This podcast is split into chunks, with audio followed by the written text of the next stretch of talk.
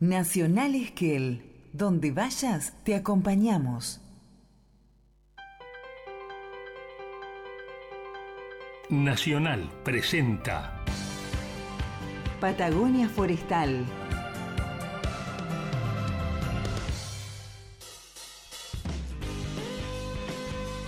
Patagonia Forestal, un espacio de encuentro y diálogo para compartir saberes y miradas. Un territorio de ideas, proyectos con visión de futuro. Patagonia Forestal. Un lugar para sentir la investigación, innovación y el desarrollo. Patagonia Forestal, un programa del CIEFAP.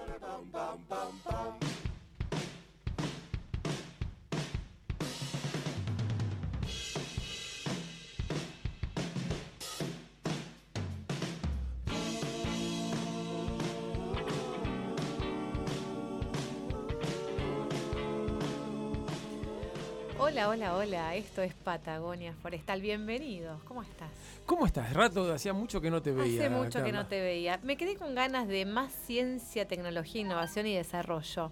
Y bueno, dijimos, ¿por qué no? Esta horita de Patagonia Forestal para seleccionar lo mejor de la jornada, esta super jornada especial de la Semana de la Ciencia 2022, que vivimos aquí en la Patagonia. Estas cinco horas que acaban de terminar y que fueron re interesantes y como decía hace un rato, quedamos pipones con, con ciencia y con el hecho de compartir con, con la gente de Esquel, todos los que se acercaron y colaboraron y pusieron su esfuerzo y, y su tiempo para que esto fuera una, una fiesta de la ciencia en Esquel.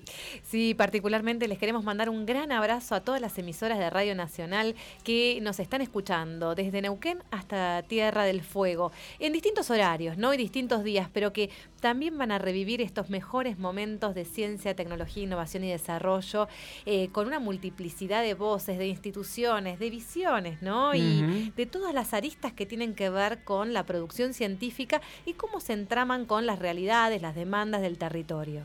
Así que un abrazo a todos los que nos están escuchando, donde sea que estén y en el horario que estén. Sí, ahora Claudio Ferrero, el operador estrella que tenemos esta tarde, va a ser el que va a tener que manejar todos los botones para que Esta compilación, esta compilación. vaya saliendo con la mejor música que seguro tiene para compartir con nosotros. Eh, vamos a empezar entonces escuchando una de las primeras voces que mm, sucedieron durante esta jornada. Vamos con eso. Aquí soy. Pero qué gusto escucharla. ¿Cómo le va? Mucho gusto. Aquí le saludamos Héctor Gonda, Carla Novak, Nano Peralta. ¿Cómo está? Muy bien, Héctor, y su equipo de trabajo. Muy bien, muy bien. Estoy acá en estos días eh, de la ciencia en Buenos Aires. Están con, estuvieron en una reunión de ministros, ¿no? De, de ministros de altos funcionarios. Sí, sí, estuvimos primero en la reunión de ministras y ministros y autoridades de ciencia, tecnología e innovación. Y bueno, hoy participando en el foro iberoamericano también y altas eh, autoridades de ciencia, tecnología e innovación. ¿Cómo no? Eh, cuéntenos un poquito cómo está la ciencia en su país en este momento. Bueno, eh, Cuba tiene una larga eh, data, tiene una larga experiencia en la actividad de ciencia. Realmente tengo que decirle que desde el propio triunfo de la revolución, eh, nuestro líder histórico, el compañero Fidel Castro Ruz, se ocupó desde los primeros momentos, primero por una eh, campaña de alfabetización que fue la base para el desarrollo científico que, que comenzó y que hoy estamos cogiendo los resultados. Claro, uno se pregunta Eh. qué hubiera sido de Cuba eh, con el bloqueo sin la ciencia. Sí, sí. Bueno, eh, efectivamente, todo, todo, esa, todo este pensamiento adelantado, toda esa visión estratégica permitió que Cuba hoy eh, tuviera los resultados que tiene y que, no obstante a- al bloqueo criminal acrecentado que hoy tiene el gobierno de los Estados Unidos contra nuestra nación, eh, seguimos avanzando y, por ejemplo, en la biotecnología tenemos resultados extraordinarios. Ahora, cuando ha pasado la pandemia, hemos tenido la posibilidad de no solo no solo salvar al país como ha dicho nuestro presidente, sino que hemos hemos desarrollado cinco candidatos vacunales y de ellos tres vacunas por el talento de nuestros científicos y eso tiene que ver con ese pensamiento de eh, desarrollar la biotecnología en épocas muy tempranas, década del 90, eh, de nuestra revolución. Y realmente la ciencia cubana y los científicos cubanos pues permanentemente desarrollan una actividad de soberanía nacional para salvar el país. Hola, Elba Héctor Gonda le habla. Eh, la verdad que es eh, fantástico poder conversar con usted y hacerle preguntas, un montón de dudas que me vienen a la cabeza teniendo la oportunidad de hablar con alguien que tiene esa responsabilidad de la, de la ciencia en otro país. Y mi curiosidad se refiere fundamentalmente a qué cosas son más características de la, de la, ciencia y la tecnología en Latinoamérica que por ahí nos diferencia, del resto del mundo y cuáles serían a, su juicio los principales desafíos que tenemos hacia adelante para poder tratar de, de seguir avanzando en estos aspectos. Bueno, yo, yo pienso y hemos discutido acá en estos días que la región en primer lugar tiene que preservar sus recursos humanos, tiene que preservarlos y tiene que desarrollarlos y para ello es muy importante trabajar con los jóvenes, con los estudiantes, con los talentos, para garantizar la continuidad de eh, nuestros centros de investigación y la salud de nuestra ciencia en favor de la humanidad. Porque, bueno, lamentamos la ciencia que no siempre se pone al servicio de la humanidad y en función del desarrollo de nuestros países.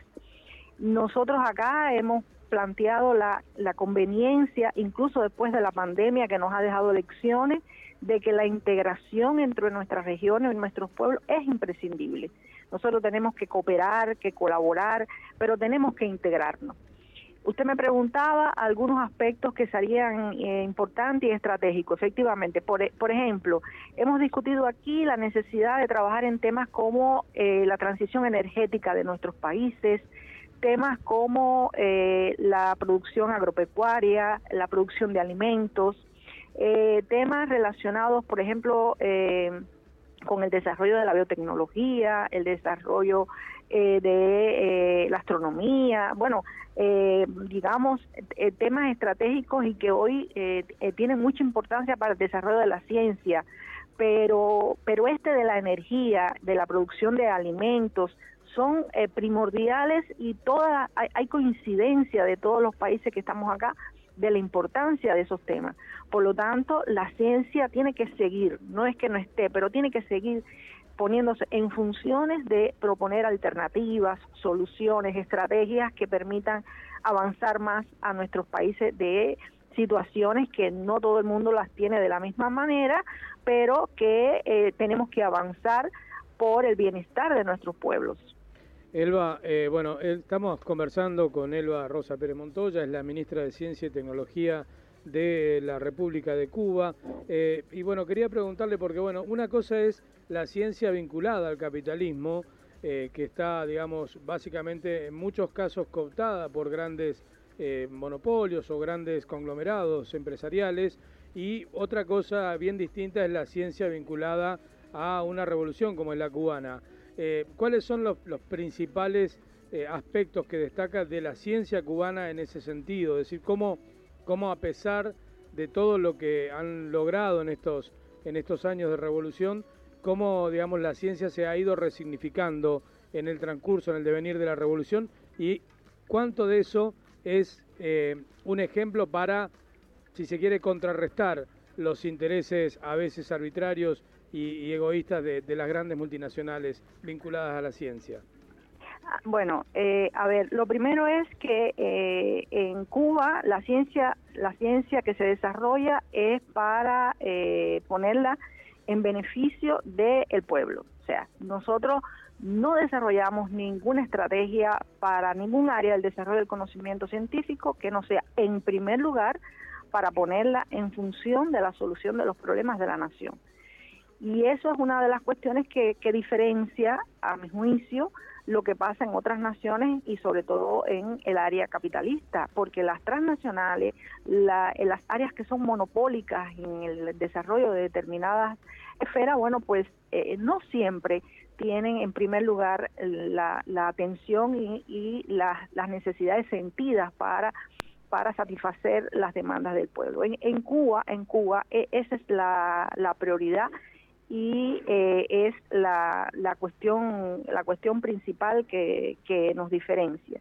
Entonces, mm, yo pienso que eh, esa es la, una de las, de las cuestiones fundamentales que eh, habría que situar en este momento. La, la otra, la otra es que eh, hay toda una estrategia para eh, desarrollar con nuestras propias capacidades los centros de investigación científica. A veces, bueno, cuesta un poquito de más trabajo por temas de financiamiento, etcétera, pero, pero realmente eso es una prioridad en, en nuestros países. Y, y, bueno, la formación de los recursos humanos. Es decir, eh, por ejemplo, hoy, hoy yo nos refería aquí la problemática que tenemos en Cuba, pero no solamente en Cuba, del envejecimiento de la población. ¿Y cómo garantizar entonces el desarrollo científico? Bueno, eso es una estrategia de formación de recursos humanos, es una estrategia de capacitación, de formación que tenemos que, que tenemos que desarrollar.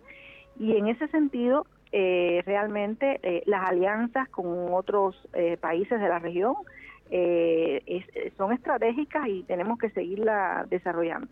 Por, e, por eso yo la, la idea de partida es que los objetivos no son exactamente iguales.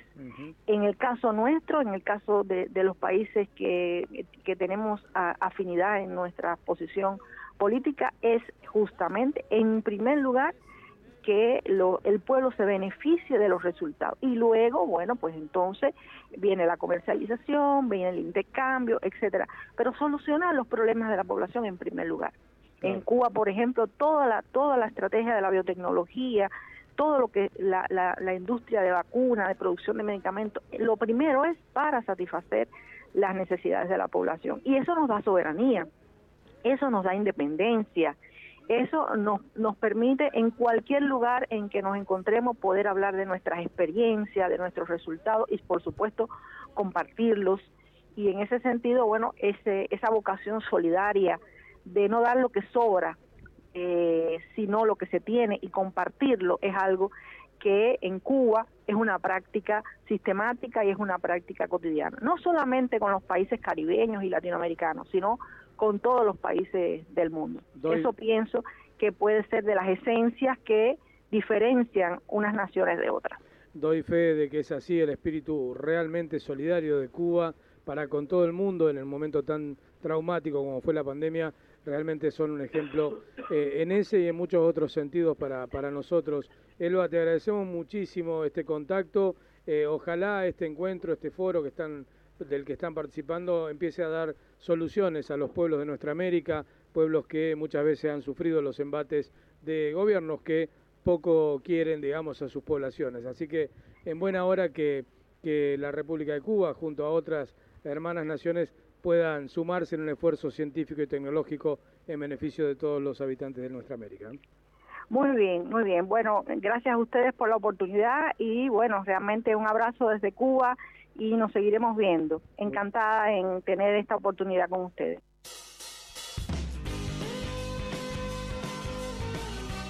Bueno, fue fantástico y a mí me sorprendió la, la producción para este programa Omnibus de Rocío Dabel y mi compañera Carla Nova, que realmente no esperaba tener presencia internacional y fue realmente agradable poder conversar con la ministra de Ciencia y Técnica de Cuba.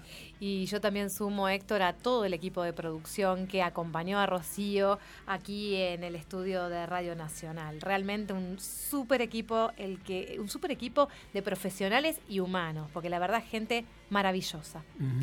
¿Qué te parece si hacemos una pausa con un tema musical y enseguida volvemos? Dale.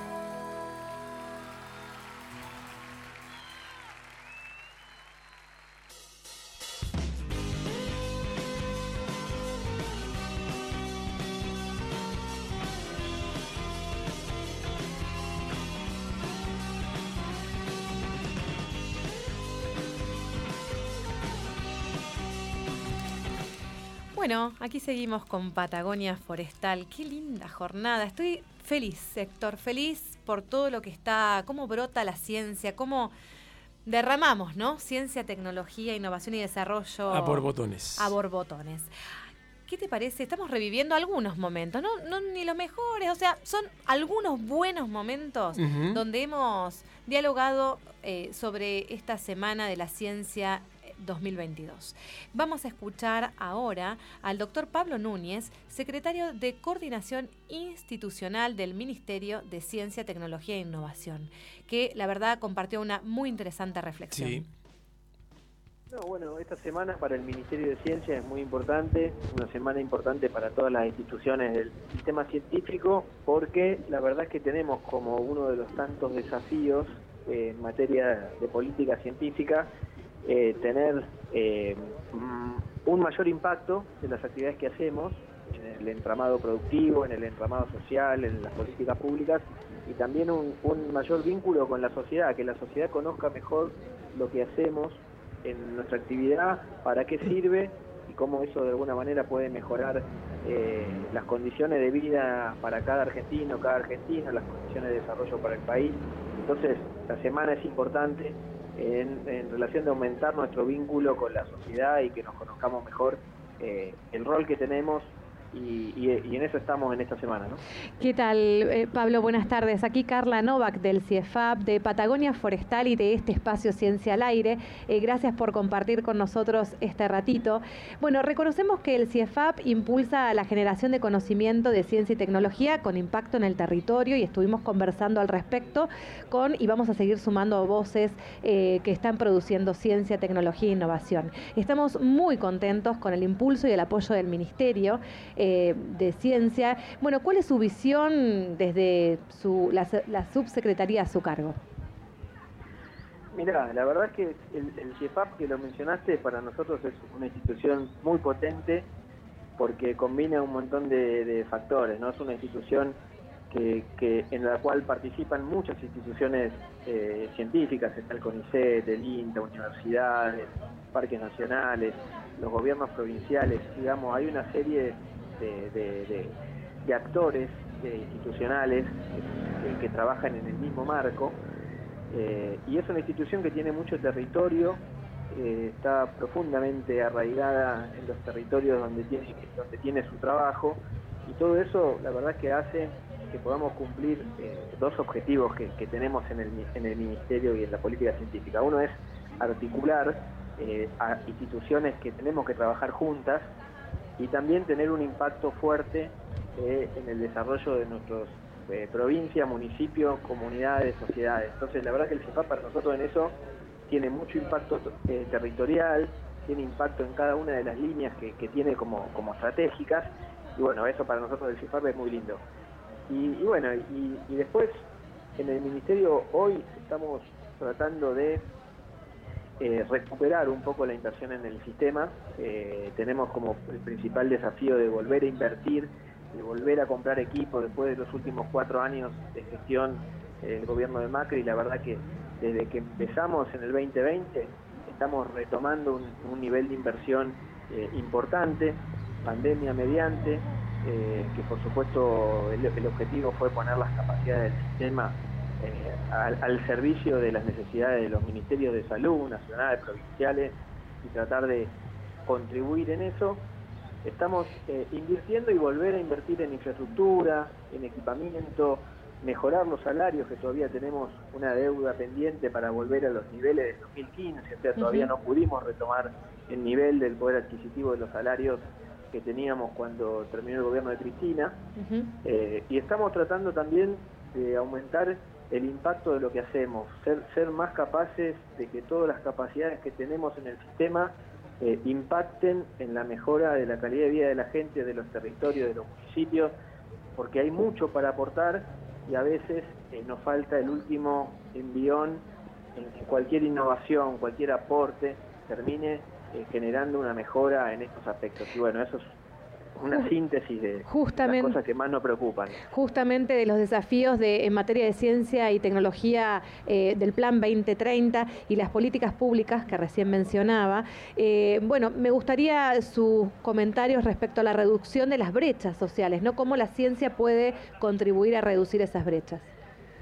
Y mira, eso es justo ponerle un ejemplo de lo que nosotros vemos como falta de impacto, ¿no? Tenemos eh, un montón de gente que es especialista en estadística, en análisis de datos, en análisis geográfico, que son especialistas en ciencias sociales, en, abordar cuáles son las inequidades, de las desigualdades, y todas esas capacidades a veces nos cuesta alinearlas, financiarlas y que hagan un aporte hoy al Ministerio de Desarrollo Social o al ANSES o a algún gobierno provincial en poder identificar claramente dónde si queremos disminuir las inequidades y las desigualdades sociales en Argentina, tenemos que diseñar determinadas políticas. Eso es un poco algo que creo que todavía nos falta, más allá de que siempre se hacen aportes y siempre se hacen eh, observaciones o se hace alguna contribución, todavía nos está faltando quizás esa última milla para poder eh, volcar en resultados concretos las capacidades que tenemos. Eh, en el 2020 eh, nosotros lanzamos desde el Ministerio una convocatoria que se llamó Ciencia y Tecnología contra el Hambre. Eh, destinamos casi mil millones de pesos en, 160 proyectos que aborden alguna innovación en alimentos, en tecnologías para el agua, eh, o proyectos también que, abarquen la problemática social del hambre y las desigualdades. Y fue una política, pero nos falta todavía tener una instancia de mayor, de mayor aporte, ¿no? Eso es lo que creo. Hola Pablo, te habla Héctor Gonda de CEFAP también y tengo una curiosidad para compartir con vos. Eh, ya que estás en la parte de coordinación, eh, ¿te representa una ventaja tratar con un centro regional como el nuestro que abarca varias provincias en comparación con institutos de acción local? Y mirá, sí, yo, creo que es una experiencia que no, no hay tantas de Argentina, no, no hay eh, muchos centros regionales con estas características. Y yo lo que creo es que, nos da más potencia sobre todo, porque podemos tratar de, identificar problemáticas comunes a una región en lo que tenga que ver con innovación forestal, con alimentos o con cualquiera de las temáticas que, trabaja el CIEFAP, eh, tratar de tener una perspectiva de una problemática más amplia, que tiene un impacto regional, también ver qué puede aportar una provincia que otra no tenga, eh, cómo poder generar una capacidad en Esquel, en Neuquén, en Zapatía de los Andes, Bariloche, cualquier ciudad que le, dé una respuesta a toda la región patagónica. Entonces, es como una plataforma potente el CIEFA. Creo que esa, esa perspectiva interinstitucional, que lo mismo mencionaba, participa el INTA, participa Parques Nacionales, el CONICET. Entonces, es un lugar donde eh, cuando una institución aporta se beneficia a la otra y es algo que tampoco estamos muy acostumbrados, no solamente en el sistema científico, sino a veces de ningún lado, ¿no? Eh, ser más capaces de trabajar complementariamente. Y eso nos da potencia. Bien, Pablo, ¿cómo te va? Mi nombre es Mayra Maya, de acá de Radio Nacional te saludamos. Te quería consultar cómo está posicionada la provincia de Chubut en este sentido y qué novedades hay en materia de inversión para el año que viene. En materia de inversión, al menos por la parte del Ministerio de Ciencia, te puedo comentar, no, tanto de la provincia, pero del Ministerio nosotros en el, presupuesto del año que viene estamos eh, con una mejora sustancial. O sea, eh, prácticamente tenemos una duplicación del presupuesto destinado que pasa prácticamente de 35 mil millones de pesos a casi 70 mil millones de pesos, el Ministerio de Ciencia, y es producto de una ley que se aprobó en el año 2021 es la primera vez en la historia que, tenemos una ley de financiamiento para el sistema científico, una ley que presentó el diputado en su momento, Guado de Pedro, hoy ministro del Interior, que nos da una previsión de financiamiento hasta el 2030.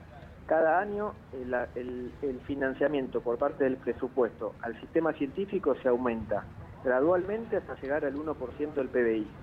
Y eso nos va a permitir saber qué presupuesto tenemos, que ese presupuesto vaya de año a año incrementándose y nos da una previsibilidad de, inversión eh, a la ciencia que nunca tuvo.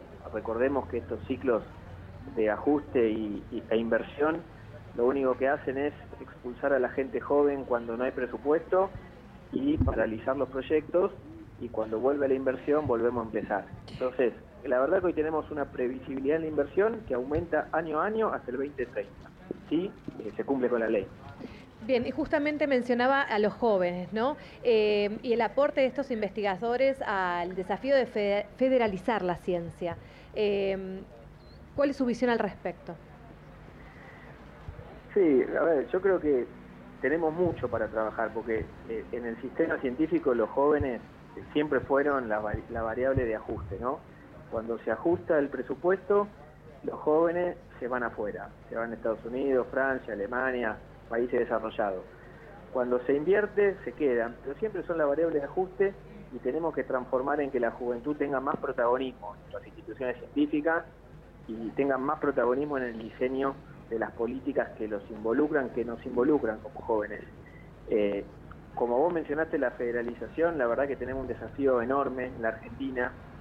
Eh, siempre lo comentamos, el ministro siempre lo destaca, eh, lo destaca como una alarma el 85% de las capacidades del sistema científico están concentradas en Buenos Aires, Santa Fe y Córdoba. El 85% de la gente, los edificios, los equipos, hoy en la Argentina. Eso lo tenemos que revertir para que en todos los lugares del país existan condiciones para hacer ciencia y tecnología. La verdad que hay, ciudades que, lo tienen, eh, Bariloche, Esquel es una ciudad donde hay mucha gente radicada, pero no nos pasa lo mismo en la región del Norte Grande, no nos pasa lo mismo en todas las ciudades mm. y tenemos que trabajar en que en cada provincia generemos las condiciones para que los jóvenes se puedan quedar y hacer ciencia, que no es eh, la solución venir a Buenos Aires, La Plata, Córdoba Santa Fe sino que tenemos que generar condiciones en todas las provincias de la Argentina. Es un desafío central que tenemos. Bueno, y justamente aquí, puntualmente en Esquel y en Patagonia, eh, esas condiciones se están dando y estamos muy contentos con la finalización de la obra del Parque Científico Tecnológico Agroforestal del CIEFAP, que consolidará eh, al CIEFAP como un organismo interjurisdiccional en ciencia y tecnología, así que lo vamos a esperar aquí en Esquel, ¿no? Para para seguir difundiendo esta gran apuesta que está haciendo el Ministerio para la región patagónica. Sí, sí, pronto vamos a estar, ya casi que está esa obra por empezar. Eh, la verdad es que recibimos más de 20 obras que estaban paralizadas en diferentes lugares del país, una por una, cada una se va reactivando. Eh, teníamos pendiente terminar esa obra. Eh, también en el marco del CIEFAP estamos terminando una delegación en Tolwyn, en Tierra del Fuego, donde también se generen ahí capacidades para el CIEFAP Tierra del Fuego y, en Santa Cruz, en los antiguos, que también viene un poco más atrasada, pero también es parte de la inversión que estamos previendo para el CIFAP. En Tolwyn, en los antiguos y en el Sí, realmente cubriendo toda la Patagonia. Eh, Pablo, agradecemos muchísimo la participación, su voz en este programa tan especial de Ciencia al Aire por la Semana Nacional de la Ciencia 2022 y para compartir un poquito con la audiencia de aquí de la región. No, gracias a ustedes realmente por, comunicarse y bueno, por por, la dedicación de, transmitir un programa científico para, como dije, aumentar nuestro vínculo y nuestro compromiso con, la sociedad. Así que un saludo muy grande y gracias por, por.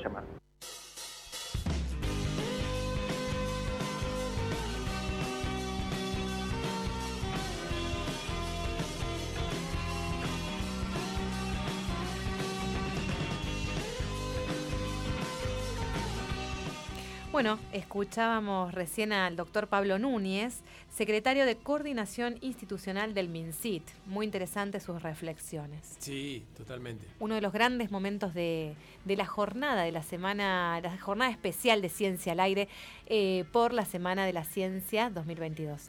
¿Qué te parece? Vamos con un tema musical y en un ratito seguimos con un poquito más de ciencia, tecnología e innovación. No nos abandonen. Quédense con nosotros. Que lame el mar. Su pequeña huella no vuelve más. Un sendero solo de pena y silencio llegó hasta el agua profunda. Un sendero solo de penas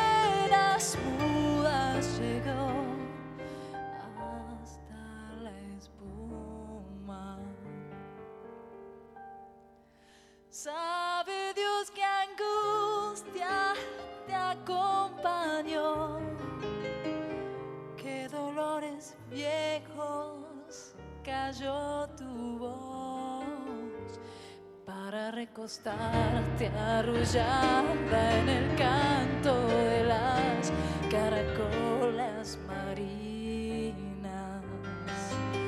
La canción que canta en el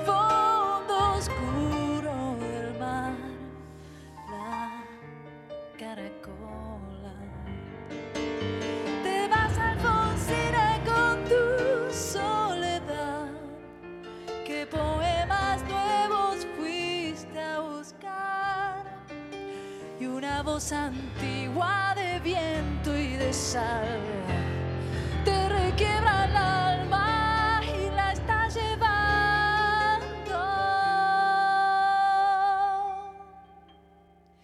Y te vas hacia allá como en sueños, dormida Alfonsina,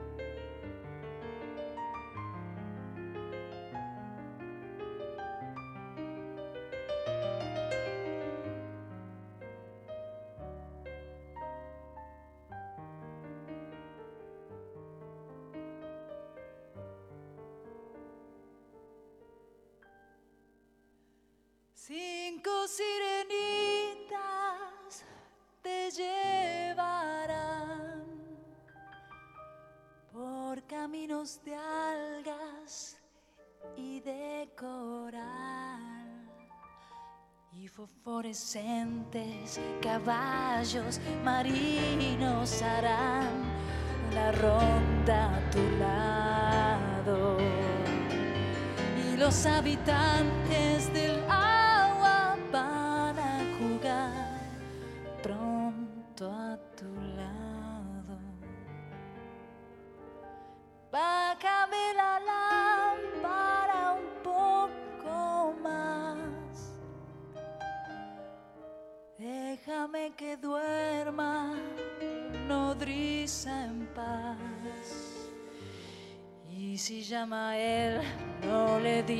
digas que estoy, dile que Alfonsina no vuelve. Y si llama a él, no le digas nunca que estoy,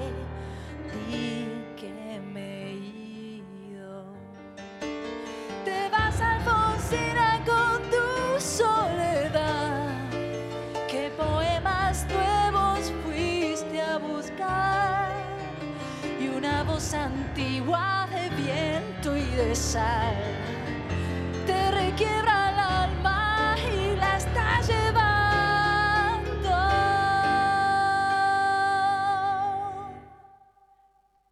Y te vas hacia allá como en sueños, dormida Alfonsina,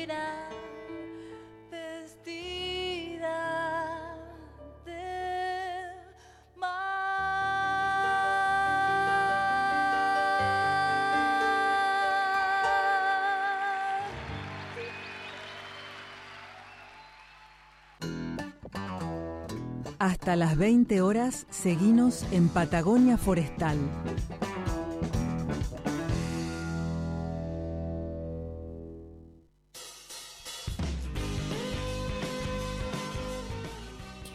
Qué temón, qué temón. ¿Qué estábamos escuchando, Héctor? Le preguntaste aquí a nuestro a co- a operador Claudio. Sí, porque no hace más que sorprendernos con la música y pensar y pensar quién puede ser la intérprete. Y en este caso se trataba de Lito Vitale en el piano y Linda Lizarazu en voz. Precioso, precioso. Bueno, vamos a comunicarnos ahora con Claudia Zapata, ingeniera en maderas, que coordina el área de tecnología de la madera del CIEFAP, pero ella estuvo conduciendo todo el proceso. Detrás de la escena, vos De- decís la autora intelectual del- de la pérgola. Eh, autora intelectual también de la pérgola, eh, que bueno, conformó el equipo y lideró ahí a todo, todo el staff del área de tecnología para que hoy sea posible en esta jornada súper especial de la Semana Nacional de la Ciencia 2022 poder contar con la pérgola de la ciencia y poder hacer la primera emisión de Ciencia al Aire. Hola Claudia, Hola Carla, hola Héctor, ¿cómo están? muy bien acá. Contentos de poder contar con tu voz esta tarde eh, y poder, bueno, también compartir, además de la experiencia, que ya nos vas a contar detalles, eh, estás en Buenos Aires justamente en innovar, así que con más ciencia e inno- innovación, ¿no?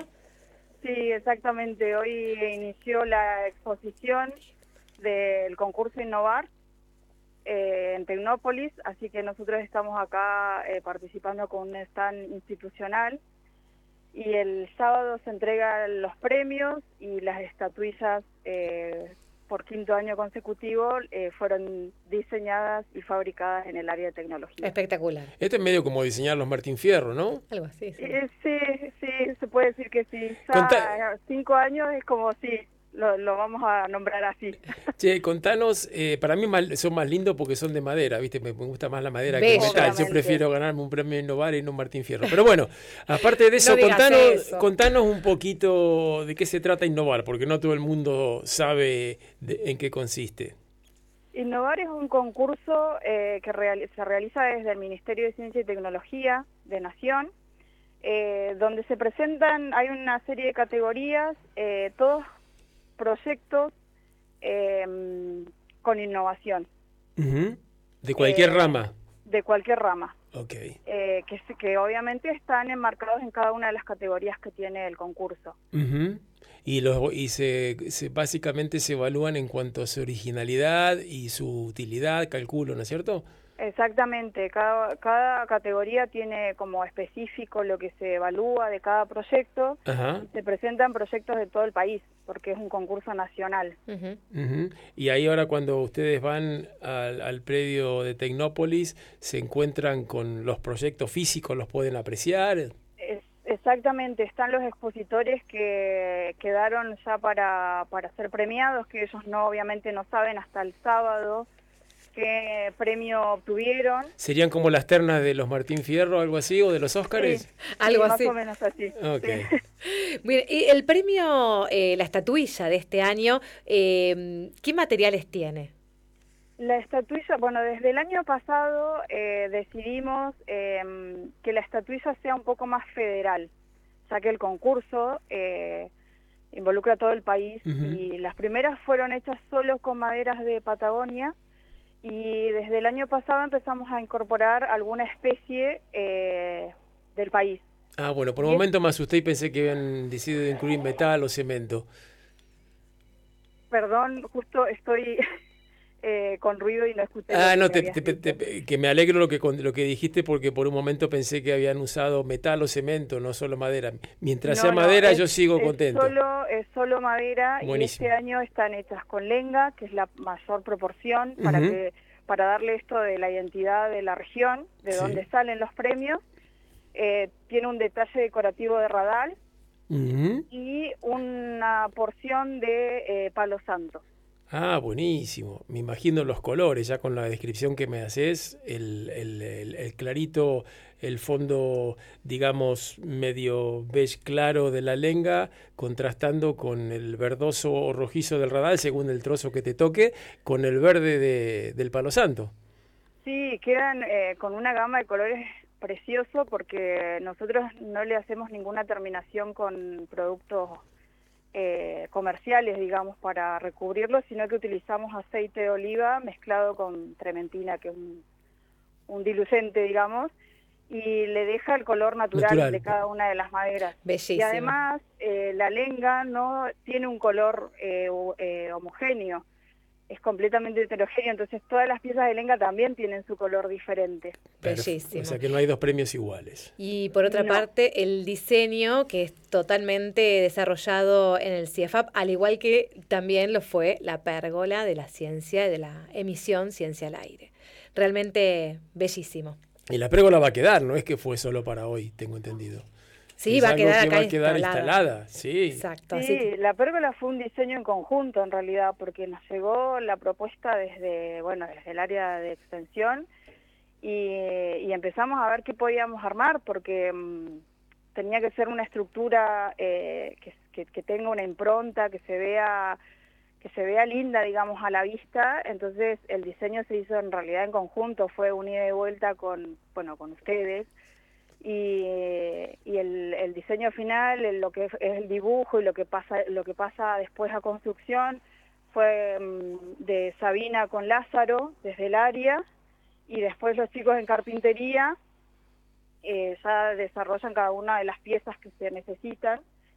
Y finalmente terminó siendo un trabajo más en conjunto aún porque también participaron los chicos de extensión ayudándonos a llegar a tiempo porque los tiempos corren y, y, y el trabajo es intenso, entonces también estuvieron ahí ayudándonos a pintar para poder entregar un producto que sea lindo y espero que se vea lindo. Sí. Vi fotos, ya voy a volver a Esquel y voy a poder visitarla y ver cómo quedó realmente. Está bueno, ahora viene la parte de decidir qué enredadera vamos a poner.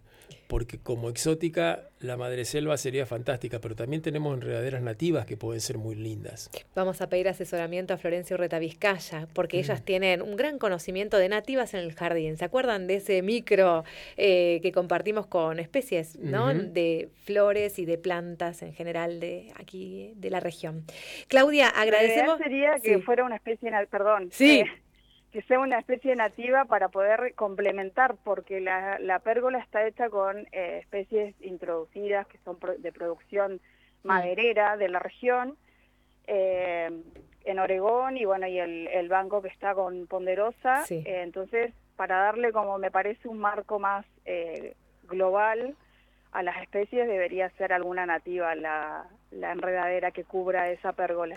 ¿Sabes qué yo creo que podemos hacer? Eh, vamos a abrir comunicación con la audiencia y podemos hacer como hicieron con el COA de aves, Héctor, elegir por ahí la planta que queremos que embellezca esa pérgola y que la comunidad vaya diciendo, ¿no? Sí, se puede hacer una lista para saber que son plantas que, que dan para eso. Para Y eso. dentro de esa terna, volvemos a usar la palabra, que la gente elija la que más le gusta. Todo nos lleva a la terna de los- Yo- las yo- premiaciones. sí, yo ya me estoy imaginando varias. La muticia, la reina mora, el chupa chupa, etcétera, etcétera. Hay varias. Claudia, te agradecemos muchísimo la comunicación con nosotros para, bueno, completar esta programación tan especial por la Semana de las Ciencias. No, por favor, eh, gracias a ustedes por, por eh, incluirnos a pesar de estar acá en Buenos Aires. Eh, de haber estado allá, obviamente hubiésemos estado participando ahí con ustedes en vivo, pero, pero bueno, siempre el trabajo en equipo que hacemos es eh, Maravilloso. es valioso, muy valioso todo lo que hacemos en CIEFAP en, en equipo. Gracias, Claudia. Bueno, saludos. Saludos. Igualmente. Tenemos un testimonio más que queremos compartir con ustedes porque ya se nos viene el cierre de este programa Patagonia Forestal. Estamos al ¿Cómo se pasó el límite. tiempo? No lo puedo creer. Se nos pasó una mega jornada. Vamos a escuchar al doctor Mauro Carrasco, secretario de Ciencia, Tecnología, Innovación Productiva y Cultura del Gobierno de la provincia de Chubut, para sumar otro testimonio que estuvo esta, en esta mega jornada. Hola a todos, ¿cómo están? Muy bien, Mauro. Bueno, eh, queríamos hoy homenajear a la gente que hace ciencia y queríamos, bueno, desde el lugar que ocupás en, al frente del Ministerio de la Secretaría, perdón, eh, en Chubut, saber para vos en este momento cómo ves el- la ciencia en nuestra región, en nuestra provincia. Sí, la verdad que un, homenaje me halaga un, un poco mucho, diríamos, me parece de- de- de- demasiado en mi figura, por ahí se, lo- se los agradezco, ¿no? Pero sí, la verdad que estaba escuchando también re- recién la nota anterior y, y, y concordamos en muchas cosas, ¿sí? La ciencia argentina, la verdad que como, como siempre decimos, eh, eh, está a la altura de las circunstancias, lo que pasó es que tuvimos la oportunidad de que algunas circunstancias nos hicieran visibles. Entonces, eh, eso no, no- nos promueve y nos alienta a seguir eh, eh, ese camino con, con diversas actividades que, que nos permitan llegar a la sociedad. Creo que ese es el punto de bi- bisagra que debemos lograr. Estamos estamos con una ley, ley de ciencia hoy, de, de- financiamiento de la ciencia, que es un ícono para, para el país, pero debemos que debemos no- nos debemos, mejor dicho, eh, poner a pensar en que toda esa erogación de fondos que estamos haciendo en el Sistema Nacional de Ciencia, eh, más allá de que sea federal, que podamos ser equitativos en todo el país, también llegue a la sociedad, de tener acciones que todos esos fondos terminen de, de una u otra manera en un, en un beneficio social que, que, como siempre digo, ese es el, el- el- el único benefactor que tiene que tener eh, toda actividad científico-tecnológica que, que realizamos con fondos públicos. Así que en, en- ese contexto la, la- la Semana Nacional de la, de la Ciencia es, es, es una de las herramientas para poder visibilizar lo que el sistema científico realiza. ¿sí? Hoy, hoy en Chubut estamos, estamos con 27 actividades sí, en toda la provincia de, para la Semana de la Ciencia, lo que resulta muy muy interesante para el tamaño de provincia que tenemos, sí, tener varias localidades que, que quieran que quieran varias localidades y varias instituciones que quieran poner en conocimiento de la sociedad lo que lo que realizan, sí, sacar esa esa vieja creencia de que el científico está en el laboratorio y, eh, está en sus secretos, ¿no? Entonces eso eso me, me, me alienta a continuar con este tipo de políticas, ¿sí? Buenas tardes, Mauro. Eh, por aquí Carla Novak. eh, bueno, Hola, de- Carla. bien, buenas tardes.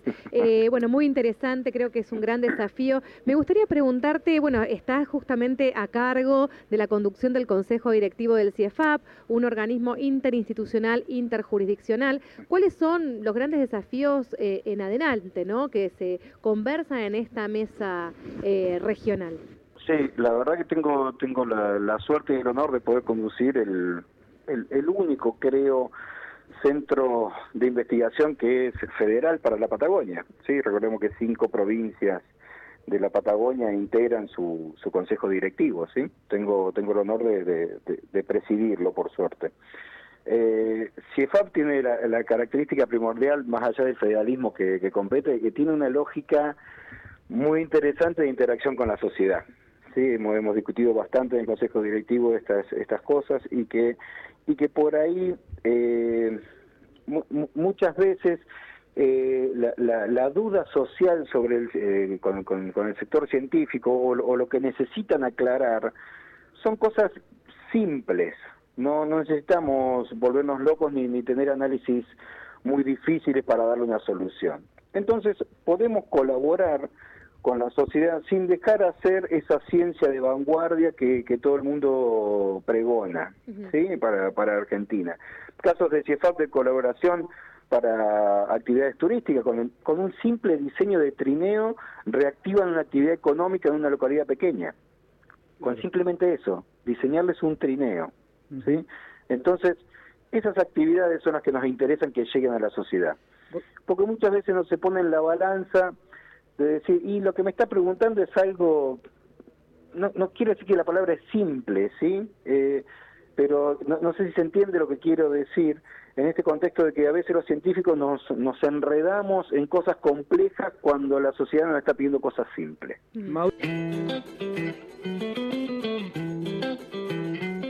Acabamos de escuchar a Mauro Carrasco, el secretario de Ciencia, Tecnología, Innovación Productiva y Cultura de la provincia. Bueno, esto va llegando a su fin. Mega jornada, gran panzada de ciencia y tecnología, Héctor. Cumplimos en este momento las seis horas. Gracias, gracias, gracias por escucharnos y por estar con nosotros durante toda esta jornada. No nos abandonen, todavía hay mucho más de Ciencia al Aire y de Patagonia Forestal. Contamos con ustedes en siete días.